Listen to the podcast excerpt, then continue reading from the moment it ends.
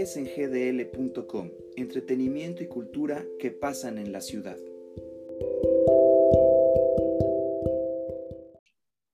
Hola amigos de SNGDL, ¿cómo están? Bienvenidos a otra nueva emisión de este podcast. El día de hoy nos vuelve a acompañar Jessica Cedillo, con quien vamos a platicar un poco acerca de esta nueva película animada que se encuentra en Netflix y que sé y estoy seguro completamente que les va a encantar. Se, llama, se trata de los Mitchell contra las máquinas, una nueva animación del mismo estudio, Sony, que nos trajo Spider-Man y el multiverso.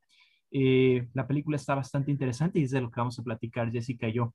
¿Cómo estás Jessica? Bienvenida. Muchas gracias por, por tu presencia y pues vamos a platicar acerca de esta película que a mí en lo personal me gustó mucho. No sé a ti, ¿qué te pareció?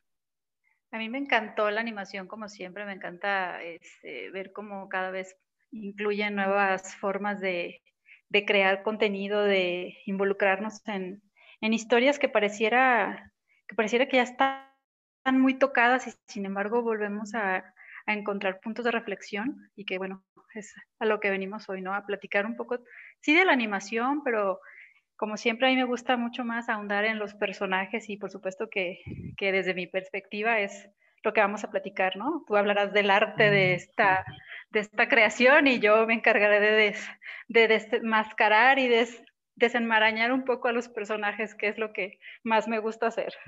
Sí, claro, sobre todo con esta película que trae este, este background, ¿no? De entrada su director, este, eh, Michael Rianda, que formó parte del equipo creativo de Gravity Falls, esta serie animada que también ha generado toda una este, serie de culto hacia ciertos, ciertos sectores de los, de los fanáticos. Y aparte, esta animación que desde Spider-Man y el multiverso nos ha traído este, una animación ya no nada más en 3D, ya no nada más en 2D, sino que es una animación creada desde mi punto de vista para los chavos, para los millennials, aquellos que ya son nativos digitales, que han crecido con los GIFs, con los memes, con los emojis y que ya no están satisfechos con lo que ven en pantalla, a no ser que les pongas este tipo de elementos, como es lo que, lo que se ve en esta película, que es de este año, 2021, y que hace además un gran homenaje a todas aquellas películas este, futuristas, como Tron, por ejemplo, como Terminator, incluso tiene ciertas eh, reminiscencias hacia 2001, eh, una Odisea del Espacio, y que aparte tiene una cierta crítica al mundo en el que nos estamos encontrando en este momento. Sí, esta película de pronto me, me hizo recordar a Yo Robot de Will Smith, ¿no? Esta, esta película que de, de, alguna manera un poco eh, retoma puntos de los que Isaac Asimov habla en algunos de sus cuentos.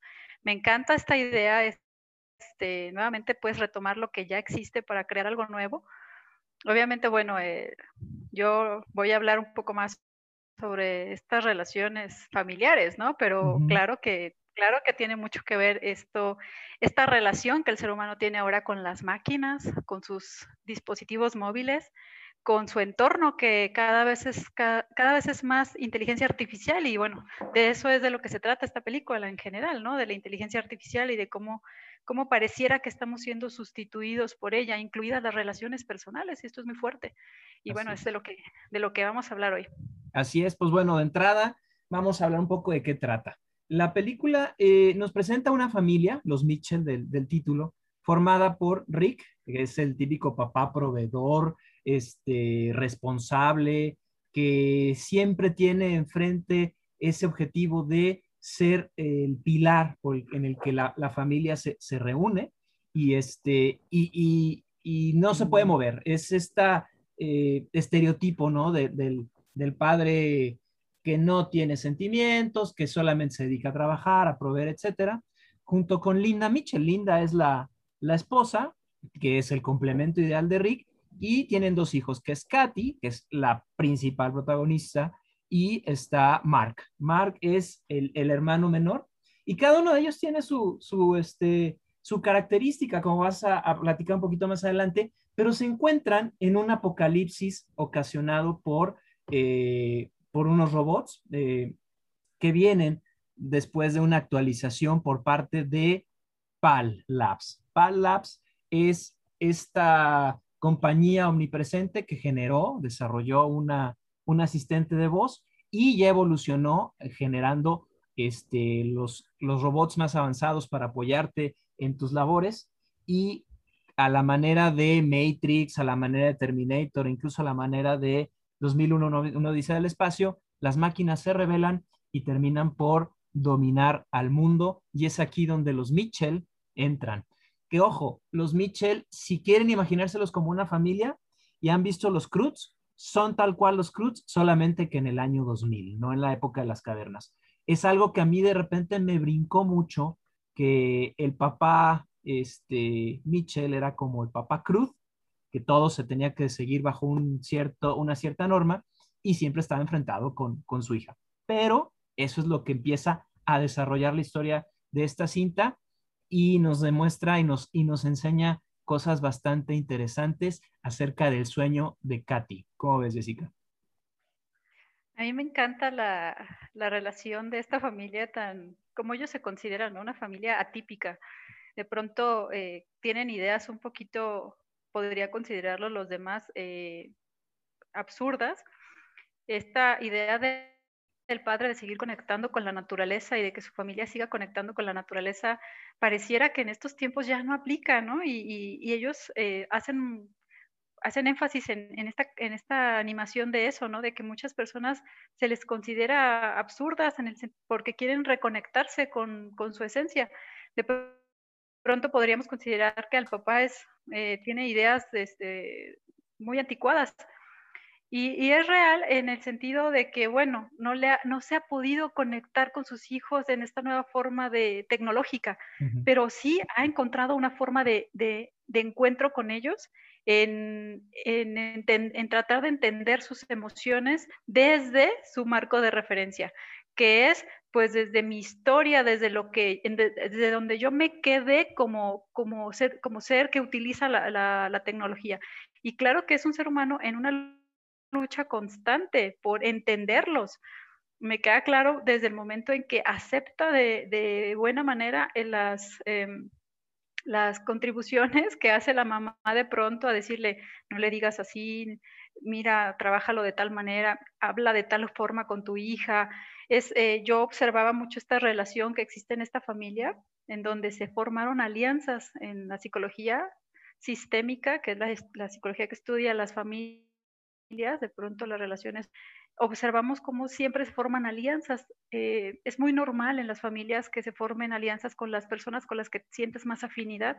Lo gracioso aquí es que las alianzas están trianguladas. Eh, de pronto el hermano es muy afín a su hermana, pero más que afín, es un ser humano que la admira muchísimo. Admira sobremanera a su hermana. Es, eh, y, por otro lado, el, niño está muy vinculado a su madre y, de alguna manera entiende bastante bien la relación que tiene su papá. Es el brinco que dio esta niña de, ser niña a, volverse una adolescente, por lo que ella no encuentra todavía la forma de vincularse nuevamente a sus padres, porque eh, sí está vinculada al hermano, pero a los papás ya no, sobre todo con el papá. Con el papá hay más choque, con la mamá siempre hay una manera de conversar pero con el papá hay choque y creo en el fondo, creo observando los personajes que es, porque las personalidades son similares. Observo que el papá es una persona que, que, impone las ideas y, cree que tiene la verdad, pero luego volteo y la veo a ella y digo, pues es que ella está igualita, o sea, y piensa exactamente como él, solo que del lado tecnológico.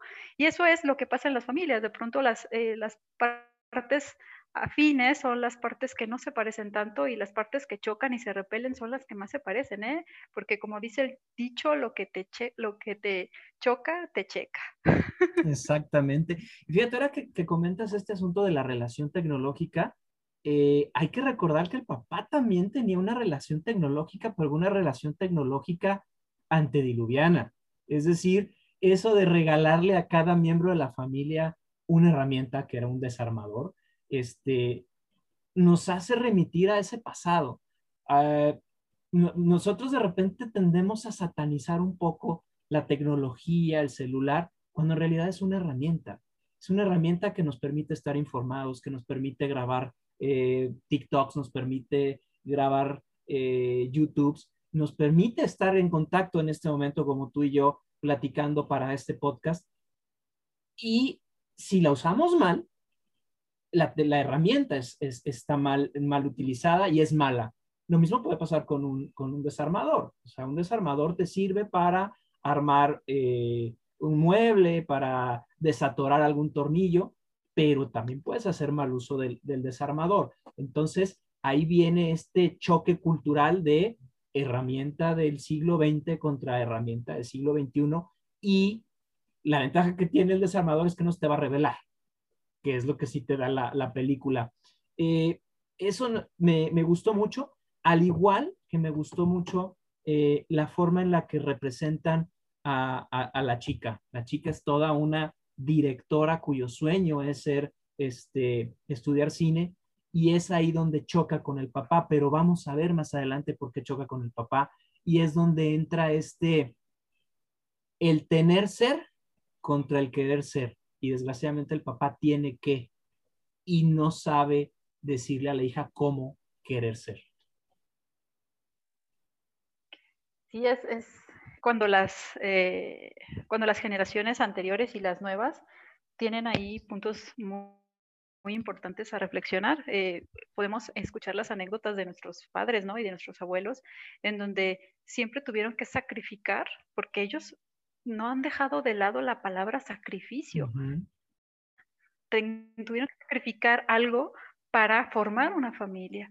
Y yo tendría, eh, yo plantearía que tendríamos que resignificar nuestras elecciones.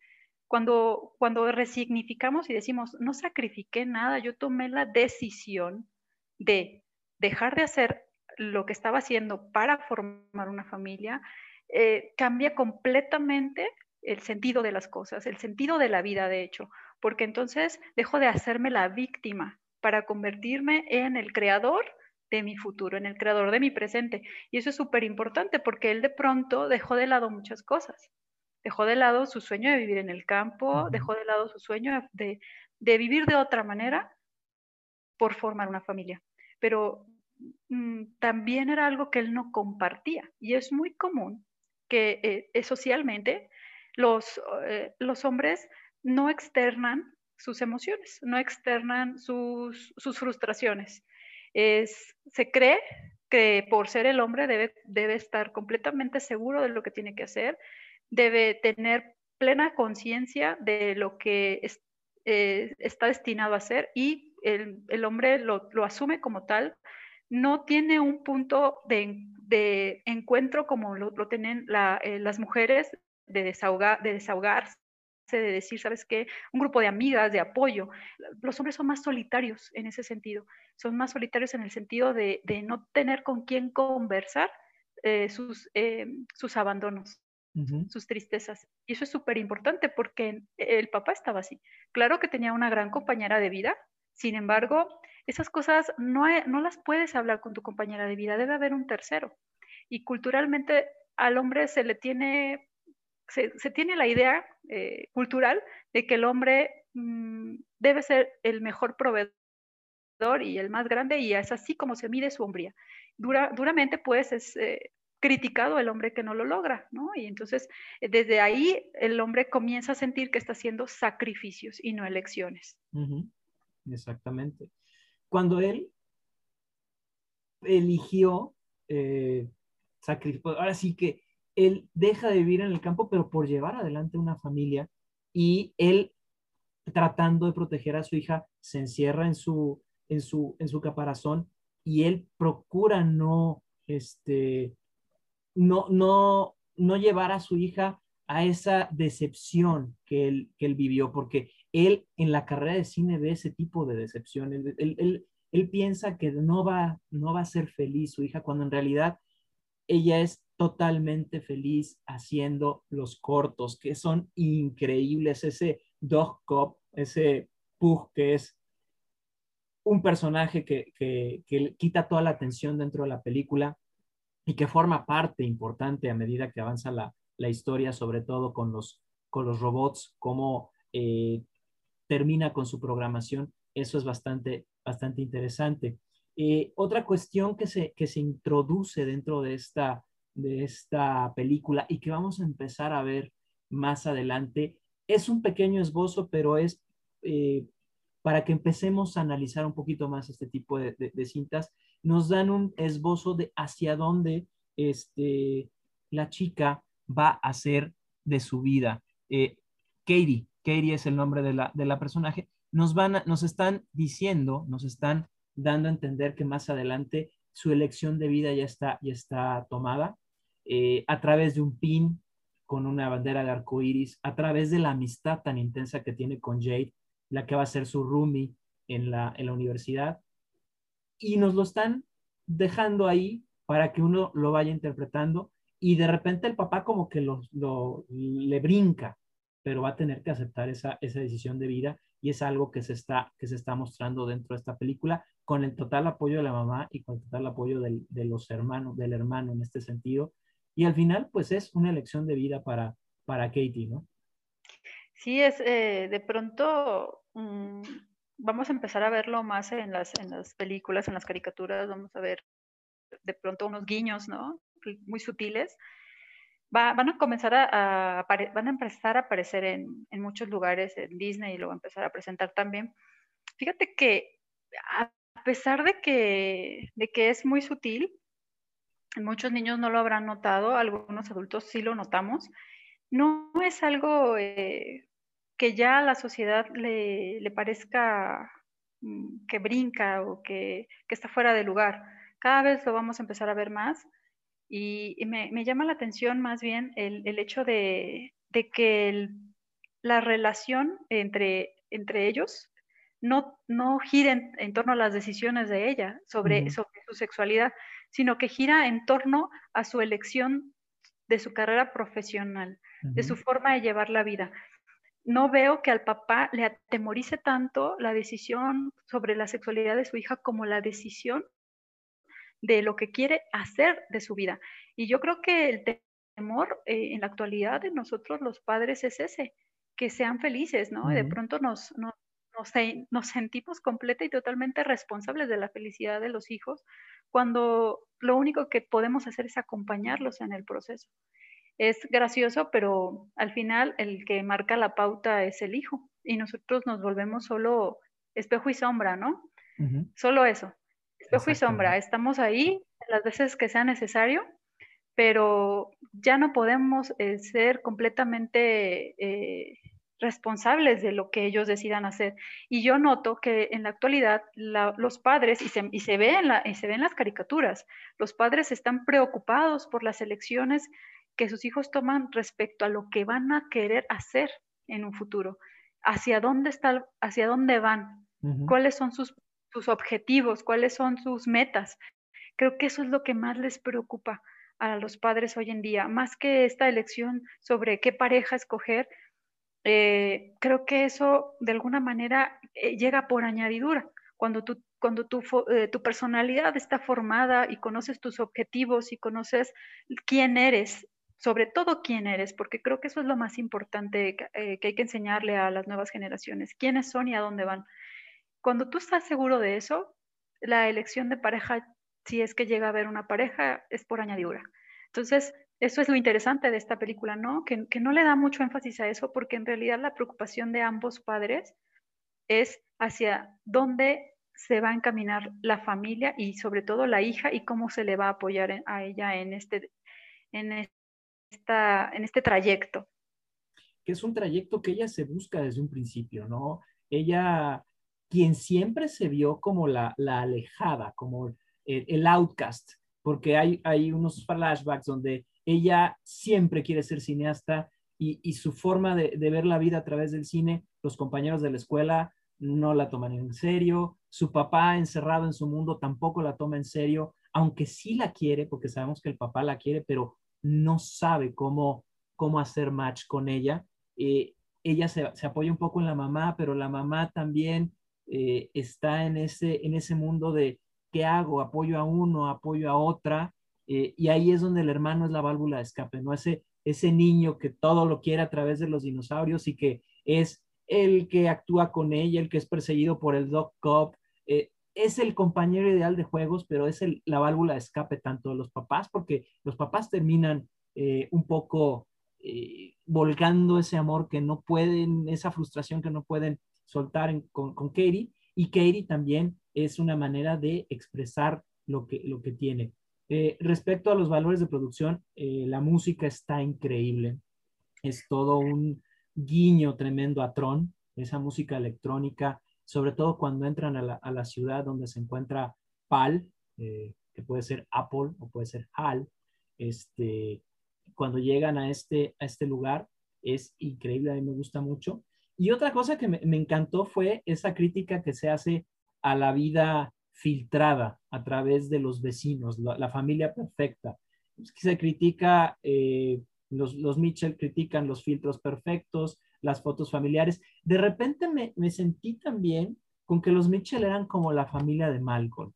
Querían ser perfectos, pero en esa imperfección son eh, adorables en comparación con, con, la familia perfecta, ¿no? Que son los vecinos, que en esta ocasión a mí me, me, me gustó mucho las voces en inglés son eh, John Legend, el cantante, y Chrissy Teigen, su esposa, lo cual le da este, un toque bastante interesante. Y la voz de Pal, este, por si no lo sabían, es Olivia Colman, a quien hemos visto en, la, en las últimas temporadas de, The Queen, The Crown, perdón, de The Crown, y quien ahorita está en el cine actuando con Anthony Hopkins en El Padre.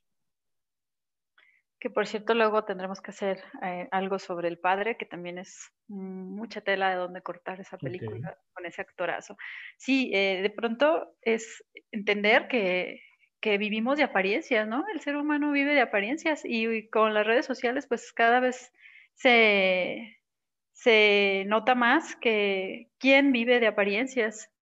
Siempre ha habido apariencias, socialmente hablando, siempre hemos vivido en poses siempre hemos vivido tratando de que, no se note, ¿no? A las mujeres que no se nos note la panza, que no, no, se nos note el coraje, que no se nos note la envidia, y a los hombres, pues que no se les note que viven frustrados, enojados, etcétera.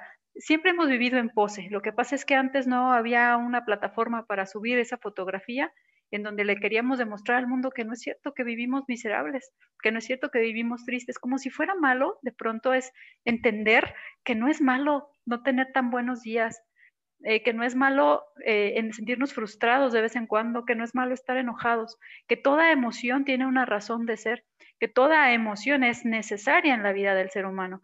Y esta es la parte que tenemos que entender. Las redes sociales pueden llegar a ser una gran mentira. Entonces, los Mitchell eh, pudieron por fin entender que ellos no podían vivir en una gran mentira. Ellos eran auténticos. esto soy yo.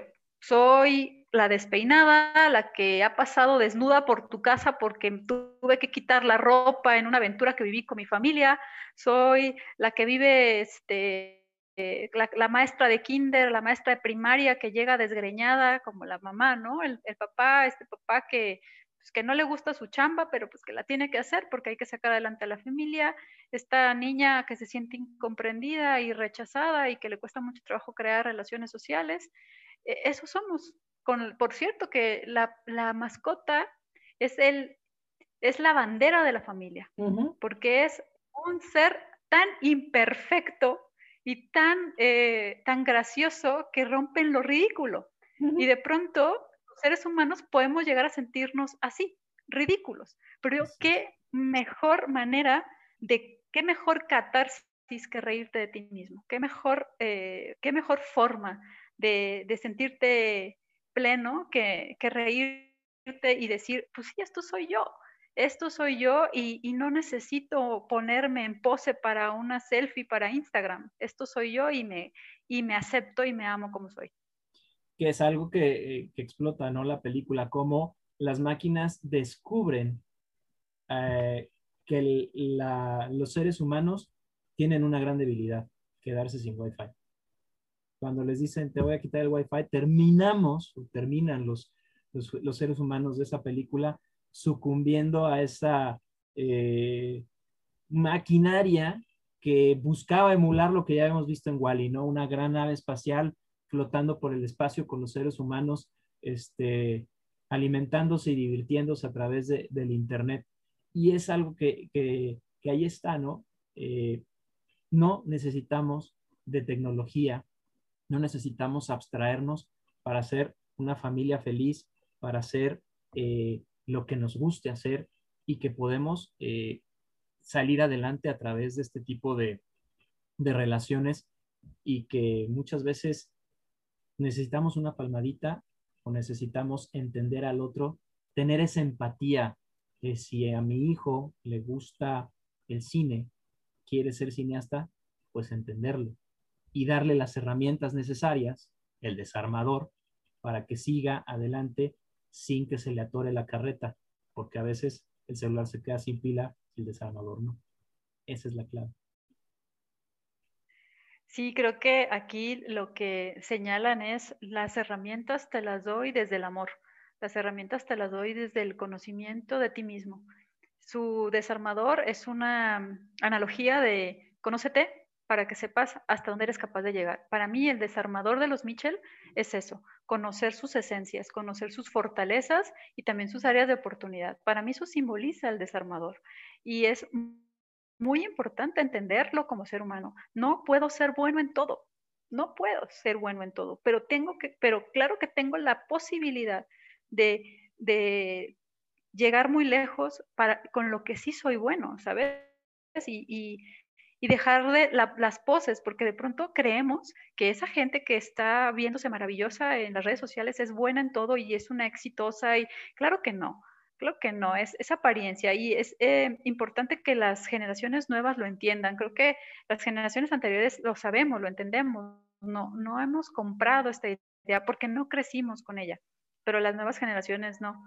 Y también me hizo recordar esta otra película que también este, habla mucho de, son muchos guiños al pasado, Ready Player One, que la gente ya vive en, el oasis, ¿no? Este lugar en donde ya no hay manera de conocer gente si no es por medio de las redes sociales, de los juegos, de, de la interfaz.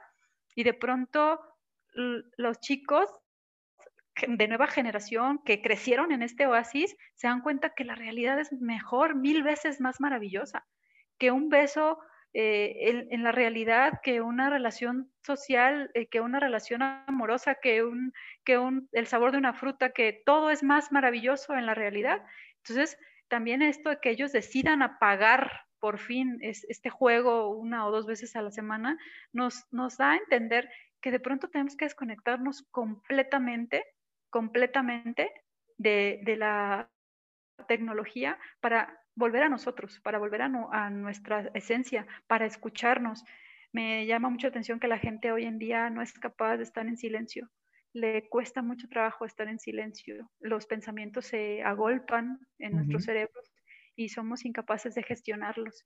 Y yo creo que tenemos que volver a eso. Digo, la gente de los pueblos, de los ranchos, sigue viviendo en los silencios y, descubre los cantos de los grillos, de los pájaros. Te puede distinguir entre siete, ocho tipos de cantos de pájaros y nosotros somos ya incapaces de eso en las ciudades.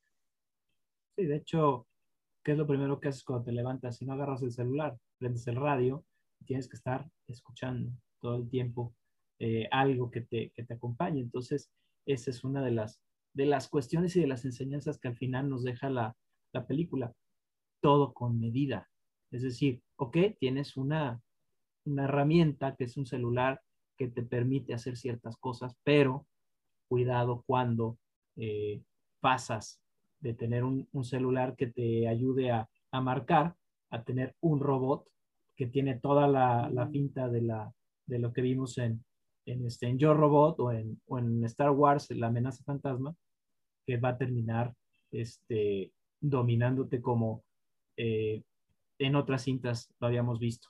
Esta es una versión light, infantil, de películas apocalípticas que habíamos visto desde los años 80 con Terminator. Y eso es algo que a mí me, me gustó mucho, la refrescada que le dieron a este tipo de, de cintas.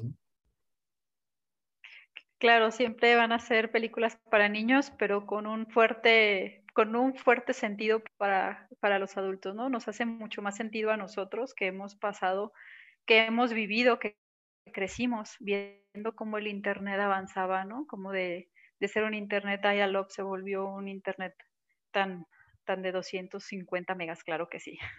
Así es. Nosotros tenemos esa, esa ventaja, ¿no? Nos tocó la evolución, pero las nuevas generaciones, ellos ya, eh, me ha tocado platicar que cuando yo entraba a internet era con, con teléfono y eran 5 megas, digo 5 bytes, y decían, ¿cómo? ¿Así de lento? Pues sí, era así de lento. No, no se la creen los jóvenes. Y era para ricos, ¿no? Era para la gente que tenía poder adquisitivo. Y, y, es esta parte de, a nosotros creo que somos una generación bendecida que hemos visto eh, el, el, avance, el avance de, de, esta, de la ciencia y de la tecnología. Nos ha tocado grandes avances. A nuestros hijos, a nuestras generaciones posteriores les va a tocar todo más digerido da un poco de miedo pensar en eso, da un poco de miedo pensar que, que nuestros hijos eh, ya no son capaces de buscar en un diccionario, en una enciclopedia, que todo está en la nube. Hay que, hay que entregarles un desarmador. Hay que entregarles un desarmador. Ese desarmador se llama eh, conocimiento, autoconocimiento y amor por, por conocer, por la ciencia, amor por siempre querer saber más. Yo, creo que ese es el desarmador de, nuestros, de nuestras futuras generaciones, definitivamente. Así es. Pues Jessica, ¿qué calificación le das a esta película? Híjole, yo le, yo le pongo un 9. Yo le pongo un 9. Me hubiera gustado que estuviera, que hablara un poquito más de, de qué pasa después con esta familia. Pero claro que siempre está padre entender que yo, yo le pongo el final feliz. y está bien yo, al igual que tú, le pongo un 9 y no me extrañaría que al rato saquen los Mitchell contra la invasión extraterrestre, porque eh, siento yo que el éxito dentro de la plataforma, porque, ojo, está en Netflix, la pueden encontrar en Netflix, este, va a ser tal el éxito y no me quito el dedo del renglón, va a estar en los próximos Oscars y va a contender por la, por la mejor animación, como sucedió con Spider-Man Into the Spider-Verse y siento que si les pega, va a haber una secuencia, incluso yo creo que pudieran hacer una saga. Si los Cruz lo hicieron, los Mitchell yo lo estoy viendo eh, definitivamente otra saga. A lo mejor cómo le va a, a Katie como directora o a lo mejor cómo el papá empieza a entender y sobre todo por este, por este guiño que decíamos, ¿no? Esta, esta cuestión de su elección de vida, de su relación con Jay, este, pudiera ser a lo mejor otro punto más adelante, no lo sé. Habría que ver. No somos directores, pero ese es mi pronóstico. Yo sí le doy nueve también. Sí, sí le damos un nueve. Es una película para ver en familia. Definitivamente es para ver en familia. Cada quien va, como, como los pasó con Soul, cada quien tomará la parte que necesita tomar y eso es lo divertido de esto, ¿no? Habrá, a los niños los hará reír, a los adultos nos hará reflexionar, que es lo interesante de estas nuevas películas. Exactamente. Pues bueno, Jessica, muchísimas gracias por tu presencia. Nos estaremos escuchando próximamente. Y pues, ¿qué película te interesaría para, para más adelante? Eh, a mí me gustó mucho este Sound of Metal. Tú ya viste Marie Curie. ¿En cuál pudiéramos coincidir próximamente? Yo creo que nos vamos por Sound of Metal. Tengo muchas ganas de analizarla. Eh, Marie Curie tiene cosas muy interesantes que habría que revisar posteriormente sobre la personalidad de este gran ser humano, eh, de esta gran mujer, pero sí, The Sound of Metal, claro que sí la tengo que ver, este, y claro que me, me muero de ganas de ver la actuación de Anthony Hopkins en, este, en El Padre, por supuesto, pero por supuesto es un actorazo y no, no me quiero perder la oportunidad de verlo. Jessica, muchísimas gracias por esta, esta charla. Seguimos este, en contacto, amigos, eh, a través de de Spotify, de Apple Podcast y de Google Podcast para escuchar este, este contenido. No olviden suscribirse, no olviden darle like y estaremos en contacto. Jessica, muchísimas gracias. Un gusto, un placer. Gracias a ti, igual un placer como siempre saludarte. Muy bien, hasta luego. Hasta luego.